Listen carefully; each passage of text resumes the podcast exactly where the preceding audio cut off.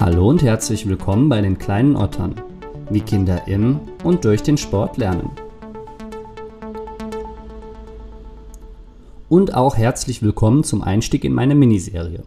In dieser Miniserie geht es ja unter anderem auch darum, dass ich mit jungen Trainerinnen und Trainern spreche. Dafür habe ich heute Hanna zu Gast.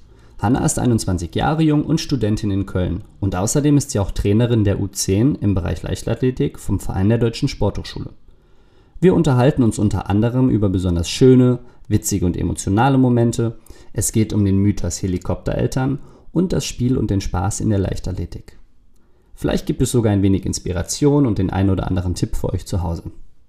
Ich wünsche auf jeden Fall viel Spaß und freue mich auf euer Feedback eure Wünsche, eure Anregungen und eure Ideen auf Facebook und Instagram.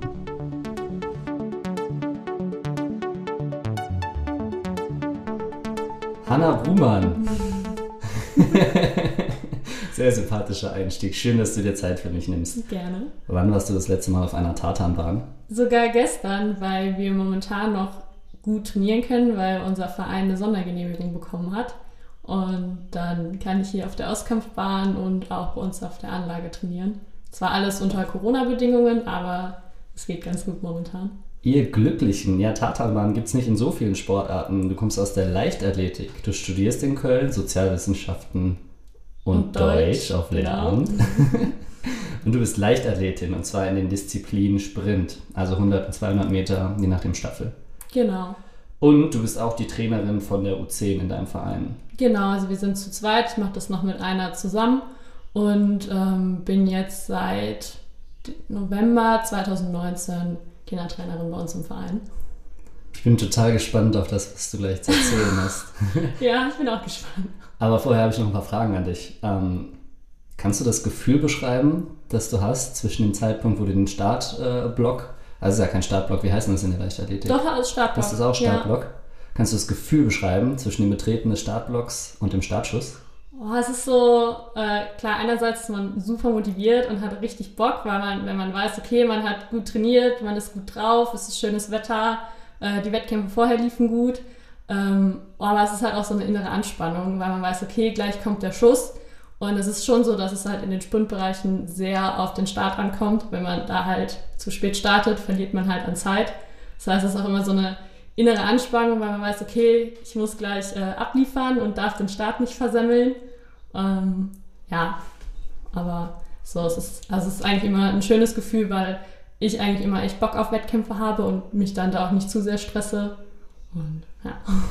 Hätte ich nicht gedacht, ehrlich gesagt. Also als ich das letzte Mal in den Startblock gegangen bin, hatte ich einfach Schiss und war super angespannt.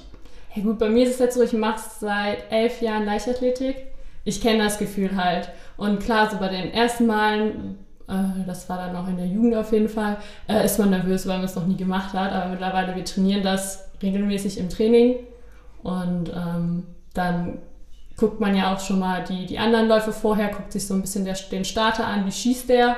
Und ähm, dann ist man da irgendwann so ein alter Hase und kennt das Gefühl einfach. Ein alter Hase mit Anfang 20. ja. Sehr gut, sehr gut. Ähm, sag mal, wie bist du eigentlich an den Job als Trainerin gekommen? Ähm, eine aus meiner Trainingsgruppe, die studiert auch Lehramt und hatte den Job vorher, die hat dann aber aufgehört, weil sie ähm, ins Ausland gegangen ist und hatte mich dann gefragt, ob ich den Job halt haben möchte, weil ich vorher auch ähm, immer in meinem Sommercamp bei uns gearbeitet hatte. Also ähm, im Sommer veranstaltet der Verein ein Sommercamp oder können dann Kinder hinkommen und die fragen uns dann immer an, alle aus dem Verein, ob wir halt eine Kindergruppe dann leiten wollen. Und sie hatte mich dann angefragt, ob ich das machen möchte und dann meinte ich, ja, gerne, hatte dann auch so ein Mini-Vorstellungsgespräch mit äh, einem, der den Nachwuchs koordiniert ähm, und die haben mich dann genommen. Was ist am schönsten an dem Job als Trainerin von der U10? Ähm, mit den Kindern zu arbeiten. Das ist wirklich so, die sind super süß und ähm, ja, so die ganzen Mädels, wenn man dann da so als älteres Mädel ankommt, die gucken einem irgendwie immer an und es ist egal, was wir machen, die finden einen eigentlich irgendwie immer ganz toll. Und ähm, ja, wenn man denen dann was beibringt und man sieht, ja, die kriegen das umgesetzt, die haben einfach Spaß am Sport und ähm, wir trainieren immer zweimal die Woche, anderthalb Stunden. Und wenn die danach einfach fertig sind, nach Hause gehen und die, äh, ja, dann irgendwie noch den Abend zusammen mit ihren Eltern verbringen. Ähm, ja, und wenn die Eltern dann äh, ihre kaputten Kinder mitnehmen können und zu Hause dann Ruhe ist, dann ist es eigentlich immer ganz schön. Wenn man, wenn, wenn man einfach merkt, so, ja, die haben Spaß, die sehen ihre Freunde, die kommen gerne. Das gibt uns dann auch ein gutes Gefühl. Das finden Eltern ja meistens auch ganz gut, wenn die Kinder abends erschöpft ja, sind. Ja, da waren meine Eltern auch mal ganz froh, wenn sie dann ihre drei Kinder vom Training abholen konnten, wir zu Hause noch gegessen haben und dann irgendwann Arbeitsbett. Glaube ich. Was nervt dich am meisten? Ähm, wenn Kinder nicht zuhören. Das ist manchmal so, wir haben eine relativ große Gruppe. Also es sind dann manchmal 40 Kinder auf zwei Trainer. Und äh, wenn die sich dann so gegenseitig so ein bisschen hochschaukeln. Ähm, wir haben so gewisse Konstellationen von Kindern, die wir nicht zusammen in eine Gruppe packen können, äh, weil das sonst einfach nicht funktioniert, weil die halt einfach Unruhe in die Gruppe bringen. Und äh, das ist dann halt für die anderen Kinder auch super schade, wenn die trainieren wollen und die anderen einfach keine Lust haben. Und was ich manchmal auch ein bisschen nervig finde, wenn Eltern die ganze Zeit ihr Kind beobachten und äh, dann da mit Handykameras schon daneben stehen und sowas alles. Wo ich denke so, ja, lasst eure Kinder einfach mal in Ruhe. Die brauchen auch mal Zeit für sich und äh, dann stehen die Kinder auch einfach unter Druck, wenn die pausenlos von ihren Eltern beobachtet werden. Eltern, sehr, sehr wichtiges und interessantes Thema, da sprechen wir auch gleich ja. noch drüber. Aber erstmal, bevor wir in den Hauptteil einsteigen, wollte ich dich nach der kleinen Geschichte fragen. Ja. Die Hanna wird ja Lehrerin und ironischerweise hat die Hanna sich tatsächlich einen Spickzettel geschrieben. Das erste Mal, dass mir jemand gegenüber sitzt, der sich einen Spickzettel ja. geschrieben hat. Ich erwarte jetzt eine 1A-Geschichte. Ja, äh, die kann ich dir auch erzählen. Das war im September jetzt 2020, also zur Corona-Zeit. Und ähm, wir waren mit dem Kids auf einem Wettkampf beim TUS Köln, also Leichtathletik-Wettkampf. Und äh, das war für die meisten Kinder wirklich der erste Wettkampf. Und äh, das kann man wirklich mit den Wettkamp Wettkämpfen bei uns im aktiven Bereich vergleichen. Also sie kriegen eine Startnummer, äh, die machen dann die Disziplin durch. Und was da halt ganz schön war, dass es ein Teamwettkampf war. Also sie sind wirklich als Team angetreten. Ähm, und man hat halt einfach gesehen, wie die sich gegenseitig unterstützt haben, wie die sich angefeuert haben. Ähm, und was halt auch ganz nett war, ähm, dass, also die ja es sind immer zwei Jahrgänge zusammen und nach einem Jahr geht der ältere Jahrgang immer eine Altersklasse höher. Und das war jetzt für die Älteren halt sozusagen dann auch nochmal ein Abschluss, weil die danach halt gewechselt sind. Und ähm, ja, es war dann einfach mal so für viele halt wirklich ein Highlight, äh, einfach mal so ein bisschen Wettkampfluft zu schnuppern. Und es sah halt wirklich ganz süß aus, wenn man dann da so 20 Kinder hat, die dann alle Vereinskleidung tragen, eine Startnummer haben und äh, dann auch so die Eltern zu sehen, die waren halt alle super stolz, haben ihre Kinder direkt fotografiert und jeden Lauf fotografiert. Und ja, es war für uns dann auch mal ganz schön, weil es für mich halt auch der erste Wettkampf mit den Kids war. Und äh, hat auch ganz gut funktioniert. Ich glaube, darüber haben wir auch noch gar nicht geredet gerade. Wie alt sind die Kinder bei dir? Also U10, das wissen wir, aber welches genau, Alter ist das sind, äh, die sind 7 und 8. Also ich habe momentan die Jahrgänge 2012 und 2013. Und ähm, immer der ältere Jahrgang geht dann hoch in die U12 Danach kommt dann U14, U16, U18, U20 und dann aktiver Bereich. Das heißt, du begleitest die dann immer ungefähr zwei Jahre? Genau. Ähm, je nachdem, wann die halt mit der Leichtathletik anfangen. Ähm, also wenn, wenn schon welche aus dem jüngeren Jahrgang dabei sind, die habe ich dann zwei Jahre. Manche dann nur ein Jahr oder manche auch nur drei, vier Monate. Je nachdem, wann die einfach mit der Leichtathletik anfangen. Okay, du hast auch gerade schon wieder von den fotografierenden Eltern geredet. ja. ähm, das steht ganz oben auf meiner Liste, und zwar das Thema Helikoptereltern. Sind die wirklich so schlimm, wie man es immer liest? Äh, es kommt drauf an. Also bei uns, die Eltern sind eigentlich alle super nett. Also man merkt richtig, die unterstützen ihre Kinder. Ähm, und da finde find ich es ganz wichtig, also Eltern sollten ihre Kinder motivieren, aber niemals zum Sport zwingen. Also Kinder sollen das schon von sich aus selbst machen. Ähm, und mit den, also bei uns ist es eigentlich weniger das Problem. Klar, es gibt immer mal Aussagen, dass äh, wenn wir den Kindern dann was sagen, äh, dass die Eltern dann da manchmal daneben stehen oder wirklich das Kind die ganze Zeit dabei haben, bis wir wirklich anfangen. Ähm, aber in der Halle sonst ist es ganz gut, weil wir eine Tribüne haben und die Eltern auch nur auf der Tribüne sitzen bleiben. Und wenn wir dann äh, weiter hinten in der Halle irgendwo in den Schlauch oder sowas gehen, sehen wir die Eltern halt nicht. Und draußen ist es dann auch ähnlich, dass äh, wir haben ja draußen eine große Anlage, je nachdem in welcher Ecke wir sind, dann ist das schon Abstand.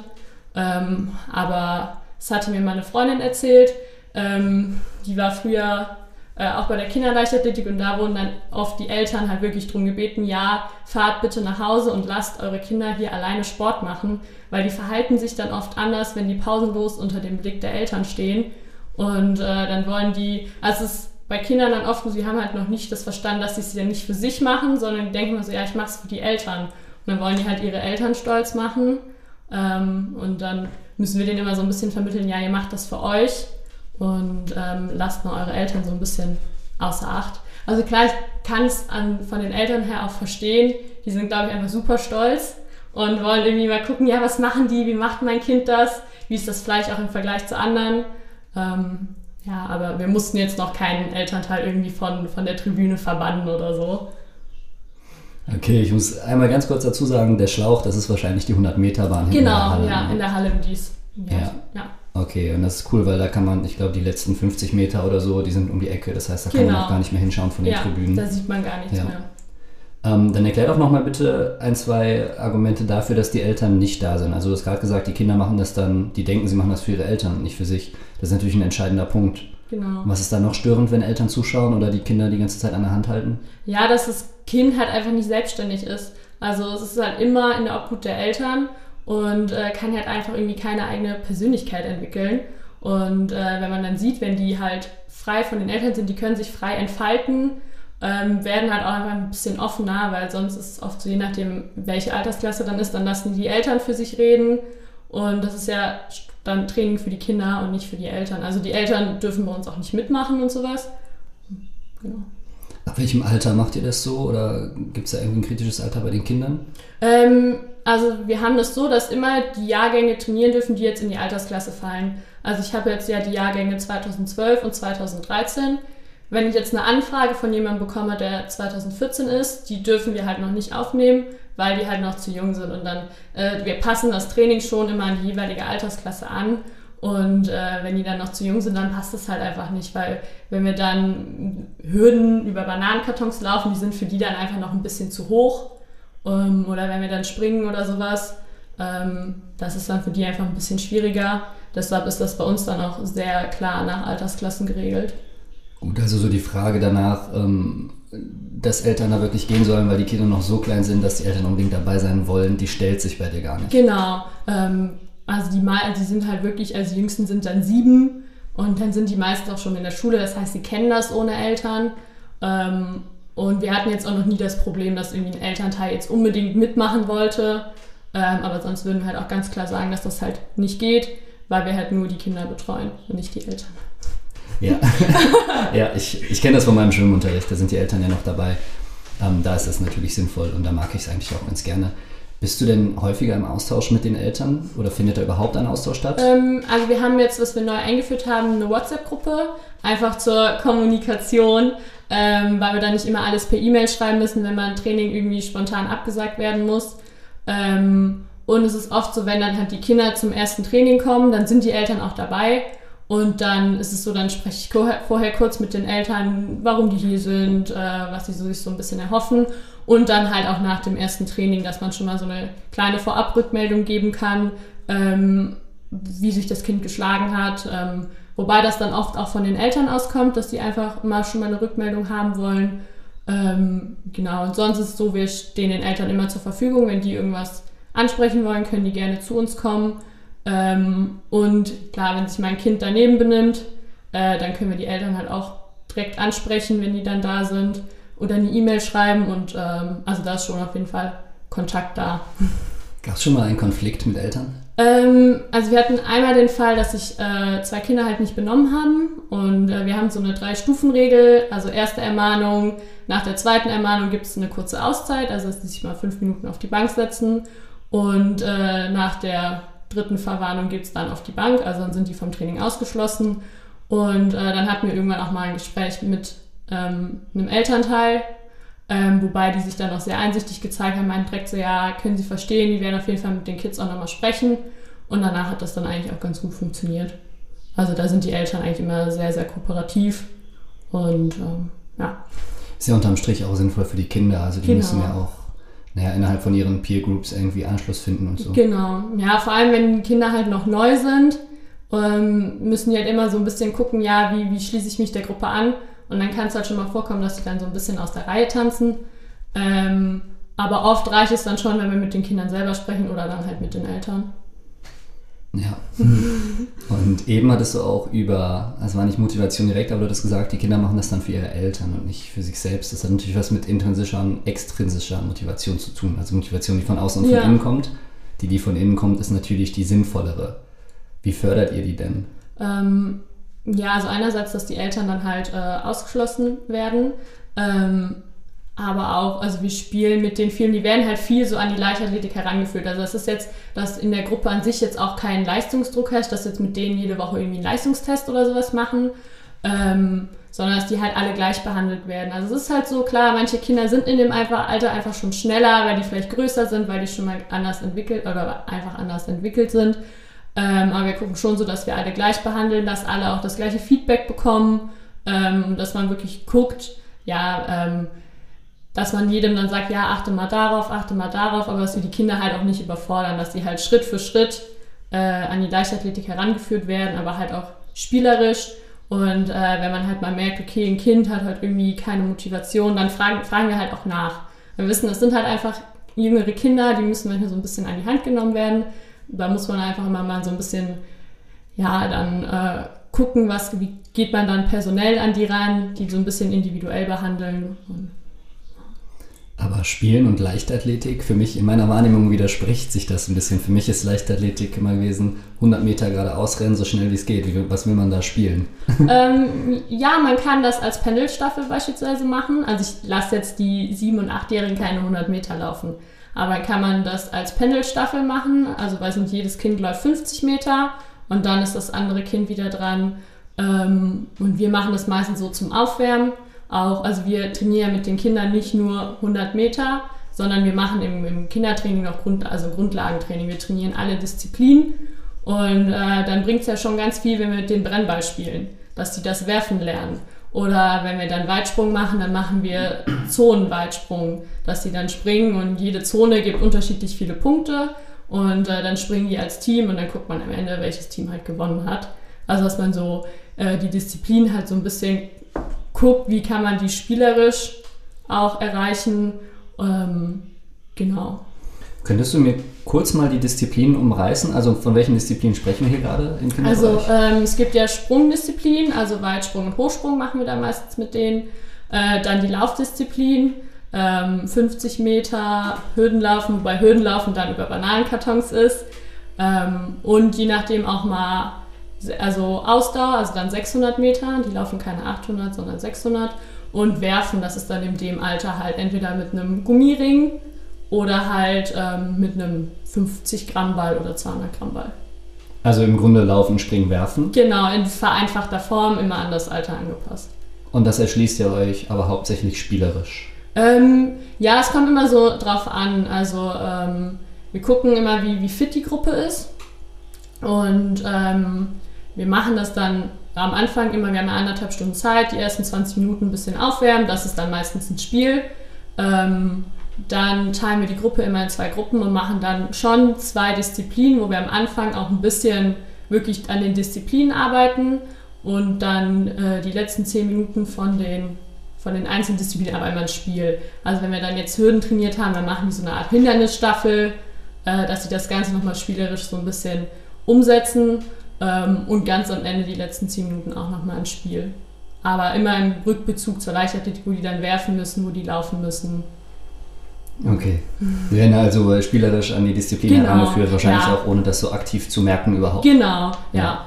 Ab wann oder ab welchem Alter wird es dann spezifischer? Also ich meine, wie macht man das, wenn man sieht, okay, das Kind kann gut springen und ab welchem Alter sagt man dann, hier gehen wir jetzt mal eher in die Richtung Sprungtraining? Ähm, das ist also so, ja, ab der U16 würde ich sagen. Ach, so spät also, erst. Genau, ähm, U12, U14, da- also man wird immer in jeder Altersgruppe näher an die Leichtathletik rangeführt. Ähm, und bei uns äh, ist es jetzt auch schon in den äh, älteren Gruppen so, dass man äh, die Gruppe dann auch immer so ein bisschen teilt. Da sind dann auch drei Trainer im Einsatz und dann ist so, einer Trainer kriegt dann sozusagen die Besten, dann der andere kriegt so die Engagierten und dann diejenigen, die äh, das auch nur zum Spaß machen, äh, die kommen dann nochmal in eine Gruppe, dass man dann die Gruppen, Gruppen unterschiedlich fördern kann. Und ähm, ab der U16 ist es dann so, da geht es dann wirklich äh, an die Disziplinen einzeln. Da wird dann, manche trainieren auch nur noch aktiv Sprung, ähm, weil es da dann auch schon so ist, dass es halt deutsche Meisterschaften gibt. Dann auch schon in der U16. Ähm, und danach, nach der U16, geht es halt ähm, ja, dann in den aktiven Bereich und da gibt es dann eine Sprunggruppe, eine Wurfgruppe, eine Laufgruppe. Da wird dann so ein bisschen zugeordnet. Und das ist also bei uns momentan genauso. Also ich bin jetzt eigentlich in einer reinen Sprint-Mehrkampfgruppe. Ähm, wir haben noch eine Sprunggruppe. Das wird dann so ein bisschen nach Disziplin sortiert.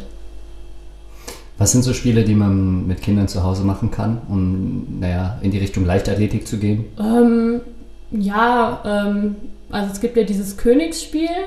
Was äh, ist das? Das ist, äh, kommt glaube ich aus den Niederlanden. Da hat man äh, so Hölzer in der Hand und baut, jede, also jedes Team hat äh, vier Holzblöcke vor sich stehen und muss immer die Holzblöcke des anderen Teams abwerfen. Also da lernt man dann schon äh, Sachen ab, also Ziel werfen oder sowas. Ähm, ja, was man auch machen kann, äh, das machen bei uns sogar relativ viele Kinder, die gehen mit ihren Eltern irgendwie joggen, leichte Strecken. Ähm, und es muss jetzt noch nicht mal sein, dass irgendwie äh, jetzt spezifisch Leichtathletik vermittelt wird, sondern einfach Beweg also Spaß an Bewegung. Das reicht uns dann auch schon mal erst, wenn die bei uns zum Training kommen. Und äh, wie mache ich das? Wie vermittle ich Spaß an Bewegung mit Hilfe von Bananenkartons? ja, also die Kids finden das immer ganz cool. Die laufen da mal drüber, mal drunter. Also man braucht irgendwie die Abwechslung. Dass, äh, also wir, wir sagen nie, ja, du musst da jetzt drüber laufen, sondern probier mal aus, wie du da drüber laufen würdest. Und dann machen die das oft von sich aus. Und es ist ja so, dass Kinder oft von sich aus schon eine gewisse Sportausdauer haben, dann auch in der Schule. Das macht denen ja schon Spaß. Und äh, wenn man jetzt ein Kind äh, in den Garten stellen würde und dem einen Ball in die Hand drücken würde, würde sich das ja sicherlich schon eine Stunde irgendwie beschäftigen können. Und die machen da ja viel von sich aus. Okay, wir gehen jetzt um den Decksteiner Weiher spazieren. Und zwar mit ein paar Kindern irgendwie. Wir sind zwei Familien, haben ein paar Kinder dabei. Was könnte ich denen für Aufgaben geben? Ich meine, da sind Bäume, da sind Bänke. Genau, man könnte auf Bänken balancieren oder so. Um, oder Slalom laufen um die Bäume oder so. Oder auch einfach ganz simpel Fangen spielen. Ähm, das ja. machen Eltern besonders gerne, Fangen spielen mit den Kindern. Das ist sehr Ja, also wir haben das früher oft gemacht. Ähm, oder was man auch machen könnte, man gibt, nimmt von Anfang an einen Fußball oder sowas mit den die dann vor sich hinkicken können oder, weiß ich nicht, ein Fahrrad mitnehmen, einen Roller mitnehmen. Aber Leichtathletik und Bälle, das verträgt sich doch eigentlich nicht so, oder? Ja, wenn man jetzt wirft. Äh, okay. Also klar, ein Fußball, der ist jetzt ein bisschen groß, ähm, aber wir haben ja schon äh, auch kleinere Bälle, äh, womit die Kids dann werfen. Und wenn wir, also wir spielen auch mal regelmäßig Zombieball ähm, oder, oh, jetzt fällt mir gerade das Spiel nicht ein, äh, wo der König hinten Völkerball, das war's. Ähm, da spielen wir dann mit Softbällen. Also wir, haben, wir machen schon was mit unterschiedlichen Größen an Bällen und auch an unterschiedlichen Gewicht. Also wir machen auch je nachdem immer was mit Medizinball, mit Medizinbällen, dass sie so ein bisschen Kraft entwickeln. Ja. Das ist übrigens Wikingerschach, glaube ich, wovon ja, du eben gesprochen genau, hast. Genau, Wikingerschach. Ja, ja. Also sehr, sehr schöne Beschreibung. ja, mir ist der Name nicht mehr eingefallen. Es gibt ganz häufig den Ansatz, ähm, Geschichten zu erzählen für die Kinder. Sowas wie, wir sind jetzt auf einem Piratenschiff und wir müssen ausbrechen, weil die Piraten uns gefangen haben. Dafür müssen wir aber über die Kartons springen und dann ins Wasser. Und das Wasser ist dann in Mathe oder sowas. Arbeitet ihr mit solchen Geschichten? Mm, ja, auch. Also wir haben ähm, ein Aufwärmspiel, das finden die Kids immer ganz toll. Das heißt irgendwie Familie Müller geht in den Zoo. Und dann lesen wir eine Geschichte vor und jedes Kind ist immer ein unterschiedliches Tier. Und dann kriegt jedes Tier immer eine Aufgabe und äh, dann laufen die da rum. Ähm, oder auch ähm, gibt es noch ein anderes Spiel, das nennt sich auch irgendwie Inselfangen, wo dann die eine Gruppe dann auch die Piraten ist, die dann fangen muss und die anderen müssen von Insel zu Insel laufen. Ähm, also es wird schon so ein bisschen dann immer angepasst, dass die Kinder sich sozusagen in einer großen Geschichte wiederfinden und das kommt bei denen immer gut an. Das funktioniert in dem Alter auch gut. Genau, ja, ja. also die äh, das mit der, was ich gerade am Anfang erzählt hatte, mit der Tiergeschichte, das ist auch mit das Lieblingsaufwärmspiel von denen. Ähm, und da geht es dann auch regelmäßig Streit darum, wer jetzt der Löwe sein darf, wer der Affe sein darf. Und äh, ja. Was muss mein Kind mitbringen, wenn es in die Leichtathletik gehen will? Also am Anfang immer als, als wichtig ist es einfach Spaß an der Bewegung. Dass die Kinder auch sagen, ja, sie kommen von sich aus und werden nicht von ihren Eltern gezwungen. Ähm, ja, dann auch einmal schon so ein bisschen Beweglichkeitsgefühl, so ja, wie kann ich meinen Körper einsetzen. Ähm, und bei uns ist es jetzt so, dass jedes Kind, bevor es aufgenommen wird, einen kleinen Aufnahmetest machen muss. Äh, das wurde einfach eingeführt, weil die Gruppen sonst zu groß geworden wären. Ähm, da ist es aber so, dass sie äh, auch vorher noch bei uns ganz normal mit in der Gruppe mittrainieren dürfen, dass sie so ein bisschen fit gemacht werden. Und im Test werden dann so ein bisschen die Grundlagensachen getestet. Also sie müssen äh, über so, also wir haben so kleine Bricks, das sind so Schaumstoff, äh, ja, Schaumstoffhütchen, wo die dann so verschiedene Übungen drüber machen müssen. Die müssten mal laufen und mal werfen, äh, dass man einfach guckt, ja, wie, wie stellen die sich an. Ähm, Lass uns da mal ganz, ganz konkret werden, bitte. Ja. Also aus wie vielen Teilen besteht der Test? Was sind die einzelnen Disziplinen? Was müssen die schaffen? Also es ist äh, dreiteilig. Also die haben, äh, müssen einen 50 Meter Lauf auf Zeit machen. Ähm, den, äh, da haben wir dann auch eine Zeitvorgabe, was die ungefähr laufen sollen. Wo liegt die? Ähm, so oh, ungefähr. Ja, ich glaube bei, bei 9,5. Das dann für die Mädels und für die Jungs und dann nochmal je nach Altersklasse. Ähm, dann müssen die springen also so in, in die Weitsprunggrube. Ähm, da dürfen die einfach vorne bis zur Kante springen und dann in die Weitsprunggrube hüpfen und dann messen wir das Ganze. Und äh, das auch so als Richtwert so, ja, 2,50 Meter. Und ähm, dann müssen die noch Koordinationsübungen über die Bricks machen, dass dann mal zwei Kontakte zwischen den Hütchen, drei Kontakte zwischen den Hütchen, einfach so gucken, so ja, wie können die das koordinieren von Kopf und von den Beinen her, aber das üben wir vorher auch alles im Training. Und es ist dann auch nicht so, dass ich jetzt entscheiden darf, ja, wird der aufgenommen oder nicht, sondern das macht unser Nachwuchskoordinator, Koordinator, äh, der guckt sich die Kinder dann an und der entscheidet das. Ähm, weil das jetzt so die letzten, jetzt mit Corona auch nicht stattfinden konnte. Aber das wird vorher geübt. Und wenn die Kinder eine gewisse Grundlagensportlichkeit haben, dann reicht das auch völlig aus. Ähm, weil es auch uns bewusst ist, so, wenn die vorher noch keinen Bezug zur Leichtathletik hatten, äh, dann wird das bei uns halt geschult. Okay, ich habe noch ein paar Mythen vorbereitet, ja. die würde ich dir jetzt einfach mal vorgeben und dann bin ich gespannt, wie du die kommentierst, ja. ob du sie gegebenenfalls bestätigst oder äh, streichst. Ja. Leichtathleten sind Einzelgänger, die haben in der Schule zum Beispiel keine Lust, ihr Schulbuch zu teilen. Das kommt, glaube ich, immer auf den Typ drauf an. Also bei uns ist es so, dass wir in der Gruppe, also wir trainieren in Gruppen zusammen. Ähm, klar, wenn man jetzt mal zum Gruppentraining nicht kann, dann trainiert man auch mal alleine. Und äh, es ist halt auch eine Typsache auf dem Wettkampf. Also je nachdem, wenn ich jetzt die Einzige bin, die startet, so klar, dann bin ich halt alleine. Ähm, und manche können das doch nur, die sind dann schon in ihrem Tunnel drin, die möchten sich dann alleine warm machen ähm, und sich auf sich fokussieren. Andere machen sich dann gerne in der Gruppe warm. Und klar, sobald man dann im Block sitzt, ist halt jeder für sich alleine verantwortlich. Also äh, da muss man dann auf sich beruhen und wissen, okay, ich habe gut trainiert. Ähm, ja, und es ist halt so, die meisten Disziplinen sind Einzeldisziplinen, außer jetzt die Staffel. Da läuft man halt zu viert und da funktioniert es auch nur, wenn man sich vorher abspricht, wenn man vorher die Wechsel übt, äh, weil wenn der Staffelstab runterfällt oder man nicht in der Zone wechselt, wird man halt disqualifiziert. Und äh, da ist man dann auf jeden Fall von den anderen abhängig. Also ich würde sagen, es ist immer eine Typsache, wie viel, äh, also wie gut man das auch kann auf Wettkämpfen oder ob man sich dann lieber auf sich alleine fokussiert. Also deiner Meinung nach gibt es keine Verbindung zwischen Einzelgängern und Leichtathleten? Nee, also ich muss jetzt auch sagen, bei uns in der Trainingsgruppe, ähm, wir verstehen uns super gut. Das ist mit, also es sind mit meine besten Freunde. Wir machen aus, außerhalb des Trainings super viel zusammen. Ähm, also ich würde uns jetzt nicht als Einzelgänger bezeichnen, aber es ist wie gesagt einfach immer Typsache, wie man das für sich am besten kann und wo man weiß, okay, so bringe ich die beste Leistung. Ja. Leichtathleten sind Fachidioten und können genau eine Bewegung. Ein Leichtathlet, so hallo, ich kann voll hoch springen, aber ansonsten gar nichts.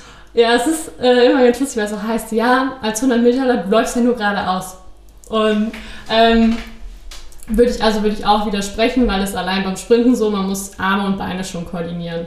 Also ähm, Beine hochnehmen und äh, Arme mitschwingen lassen und das Sprint setzt sich auch nicht nur zusammen, ja, ich nehme jetzt nur meine Beine hoch, sondern man muss ja auch genau gucken, wie führe ich das Bein zum Boden, wie ziehe ich es wieder an. Ähm, wenn man sich jetzt auch dann die Werfer anguckt, die haben ja die Werfer nicht nur, sondern die haben ja auch den Anlauf. Genau das gleiche bei den Springern. Das heißt, es ist ja schon eine Zusammensetzung aus Laufen und dann Abwerfen.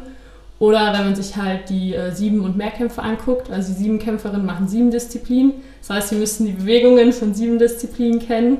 Und die zehn Kämpfer haben zehn Disziplinen, das heißt, die müssen dann noch zehn Disziplinen kennen. Leichtathleten können nicht mit Bällen und Mannschaftssport umgehen. Sie sehen, sehen keine Räume und äh, sind nicht aggressiv in Zweikämpfen. Ah, ich will, also ich würde jetzt nicht sagen, dass die Leichtathleten unaggressiv sind. Also ich glaube, man hat schon auch in der Leichtathletik einen gesunden Ehrgeiz, weil man schon ja immer auch vielleicht besser sein möchte als der andere. Und auch mit Bällen, ähm, je nachdem, wie früh man anfängt, im Kindertraining geht man mit Bällen um, wir werfen mit denen. Also man hat schon ein gewisses Beigefühl. Also vielleicht oft dann eher mit den Händen anstatt mit den Füßen. Aber ich würde jetzt nicht sagen, dass wir irgendwelche Balllegastheniker sind. Ich habe in der Schule mal bei einem Wettkampf mitgemacht in der Leichtathletik, weil ich einfach an dem Tag keinen Bock auf Schule hatte. Und ich wusste, meine Bestzeit auf 100 Meter war irgendwie 12,8, 12,9 oder so. Und ich wusste aber auch, von einer anderen Schule sind da welche, die laufen an einem schlechten Tag 12,1. Und ich habe mich bei Leichtathleten immer gefragt, warum fahrt ihr zu einem Wettkampf, wo ihr wisst, der andere läuft fast eine Sekunde schneller auf 100 Metern, was echt viel ist. Ja. Und ihr, ihr, wisst einfach, ihr, ihr schafft es physisch nicht zu gewinnen. Was, was motiviert euch weiterzumachen? das kann man ja eigentlich, eigentlich auf alle anderen Sportarten übertragen. Also warum jetzt auch beim Fußball, wenn ich weiß, das andere Team ist viel besser, warum soll ich dann da hinfahren, um mich da abschlachten zu lassen? Also das kann man ja eigentlich auf alle Sportarten übertragen. Und da geht es auch wieder darum, so ja, ich mache den Sport ja für mich. Ich mache den ja für niemand anderen. Und ähm, dann setze ich den Fokus halt auf mich und ähm, denke mir auch so, ja, vielleicht ist der andere schneller, aber wenn ich an dem Tag ja trotzdem eine Bestzeit für mich laufe, dann äh, habe ich ja auch was davon. Und ähm, ja, dann mache ich das halt für mich und äh, versuche mich selber dann halt stolz zu machen. Und dann geht es mir auch nicht darum, was die anderen machen. Es ist halt einfach so, es ist ja überall. Es kann immer sein, dass ein anderer besser ist, aber es kann genauso gut auch immer sein, dass ein anderer vielleicht auch schlechter ist. Und äh, ich finde, dann sollte man sich halt auch nicht an den anderen messen, weil man, wenn der andere jetzt schneller läuft, man selber auch eine Bestzeit läuft, aber sich nur an den anderen orientiert, dann schätzt man ja selber seine Bestzeit auch nicht wert. Und das ist ja dann auch schade. Deshalb sollte man dann immer gucken, ja, was man für sich dann selber daraus zieht. Und das Ganze vielleicht auch als Motivation nutzen, wenn man einfach weiß, okay, ich habe vielleicht jetzt äh, die letzten drei Wochen nicht konsequent trainiert, ähm, dann gucke ich, was man die nächste Zeit vielleicht auch besser machen kann. Okay, wir gehen mal weg von der Provokation. ich finde, das ist sehr, sehr souverän gemacht. Äh, was lernt mein Kind in der Leichtathletik für den Alltag? Ähm, auf jeden Fall Teamfähigkeit auch, weil die trainieren von klein an äh, in der Gruppe. Das heißt, man muss auch so ein bisschen auf die anderen Rücksicht nehmen. Ähm, dann halt auch einfach äh, Sport, Bewegung, Spaß an Bewegung, äh, was halt auch für den Schulsport halt einfach wichtig ist, dass die einfach Lust haben. Und was halt so, oder was ich immer im Vorteil bei der Leichtathletik sehe, wir werfen mit denen, wir springen mit denen, wir laufen mit denen. Und das bringt denen im Schulsport unglaublich viel weil die da springen können. Das sei allein jetzt, wenn die Basketball spielen äh, oder Handball, dass die da springen können. Ähm, oder auch ähm, jetzt äh, bei, bei äh, Fußball oder so einfach mit einem Ball ein bisschen umgehen.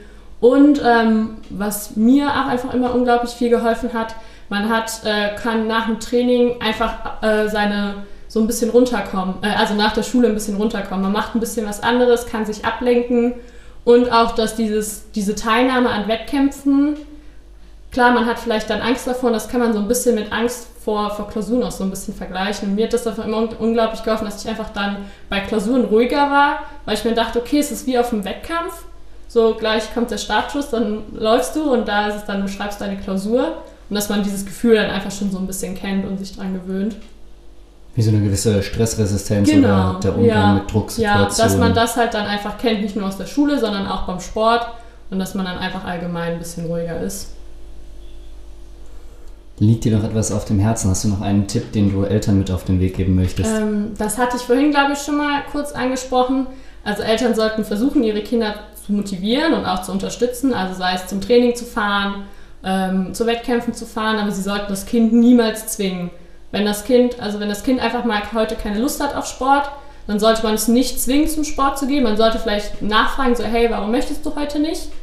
Ähm, aber niemals dazu zwingen, ja, wenn die Eltern jetzt selber mal Leichtathletik gemacht haben, du musst jetzt Leichtathletik machen, weil ich das auch gemacht habe. Ähm, und wenn das Kind dann vielleicht irgendwann keine Lust mehr hat, das dann auch zu akzeptieren. Und, ähm, und nochmal bezogen auf die Helikoptereltern, lasst euer Kind machen, ähm, seid nicht die ganze Zeit dabei und dann funktioniert das eigentlich ganz gut. Das war zum Teil auch die äh, Erziehungsphilosophie meiner Eltern, einfach machen lassen. Ich muss aber ja. dazu sagen, ich wollte mal eine Zeit lang unbedingt mit Fußball aufhören. Das war einen Monat lang ungefähr und meine Eltern haben mich nicht gelassen. Die haben mich gezwungen weiterzumachen und ich bin denen dankbar bis heute dafür. Wie siehst du das? Ja, also ich glaube, es wäre jetzt bei mir, wenn ich jetzt auch vom einen auf den anderen Tag sagen würde, ja, ich höre mit Leichtathletik auf, würden wahrscheinlich auch ganz viele fragen, äh, warum. Und äh, ich glaube, wenn man da eine gute Erklärung liefert, dann ist das sicherlich kein Problem. Ähm, aber wenn ich jetzt einfach sagen würde, ja, äh, die Gruppe ist irgendwie doof, da würden dann auch meine Eltern sagen, so, ja, dann guck doch, ob du vielleicht in einer anderen Gruppe besser aufgehoben bist. Ähm, weil ich glaube, ist ja schon so, wenn man eine Sportart lange macht, dann ist das ja auch ein Teil der Identität. Ähm, und ich wüsste jetzt auch so, wenn ich jetzt mit Sport aufhören würde, dann wäre ich ja beispielsweise nicht mehr Sportlerin und Studentin, sondern ich wäre nur noch Studentin. Und da muss man sich dann auch erstmal irgendwie dran gewöhnen.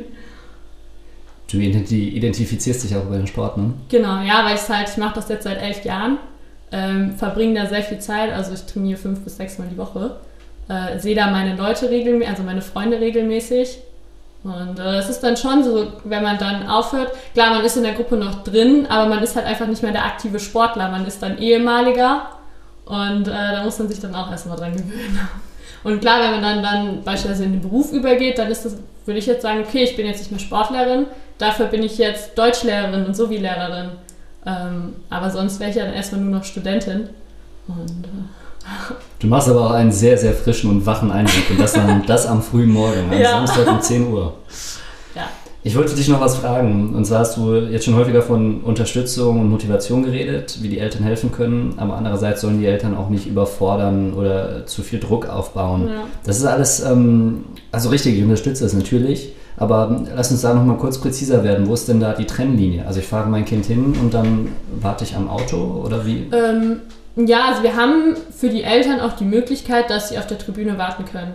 Ähm, je nachdem, wo die herkommen, wenn die einen weiten Weg haben, dann macht es nicht Sinn, 40 Minuten hinzufahren und 40 Minuten wieder zurückzufahren.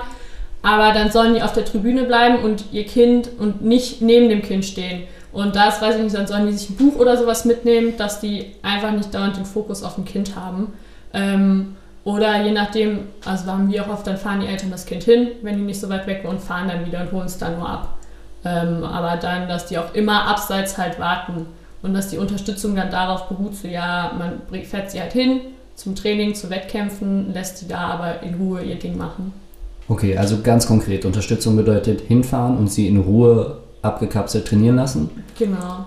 Und Überforderung fängt dann schon dort an, wo die Eltern zu viel wollen. Genau, wenn die auch, äh, wenn ein Kind einen Wettkampf hat und es vielleicht nicht so gut gelaufen ist, wenn die Eltern dann sagen, das war jetzt aber nicht gut und äh, warum hat das jetzt nicht geklappt, sondern da wäre dann auch Unterstützung und sagt so, hey, ist nicht schlimm, passiert man, hat man hat keinen guten Tag heute gehabt oder einfach, hey, toll, dass du einfach mitgemacht hast.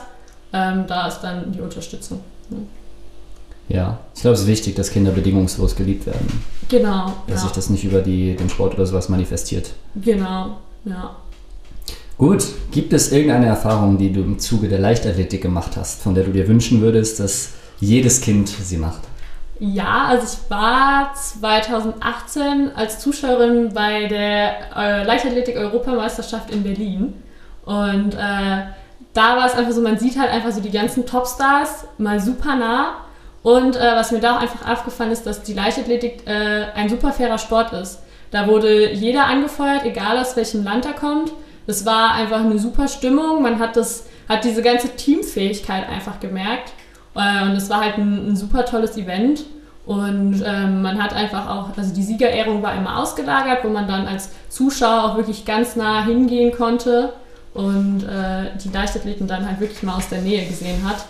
Und äh, das fand ich halt super spannend, weil man so seine, die Leute, die man sonst nur aus dem Fernsehen kennt, halt wirklich so live gesehen hat und sich einfach von dieser Stimmung mitreißen lassen hat. Und äh, es war halt ein super schönes Event. Die kleinen Otter. Wie Kinder im und durch den Sport lernen.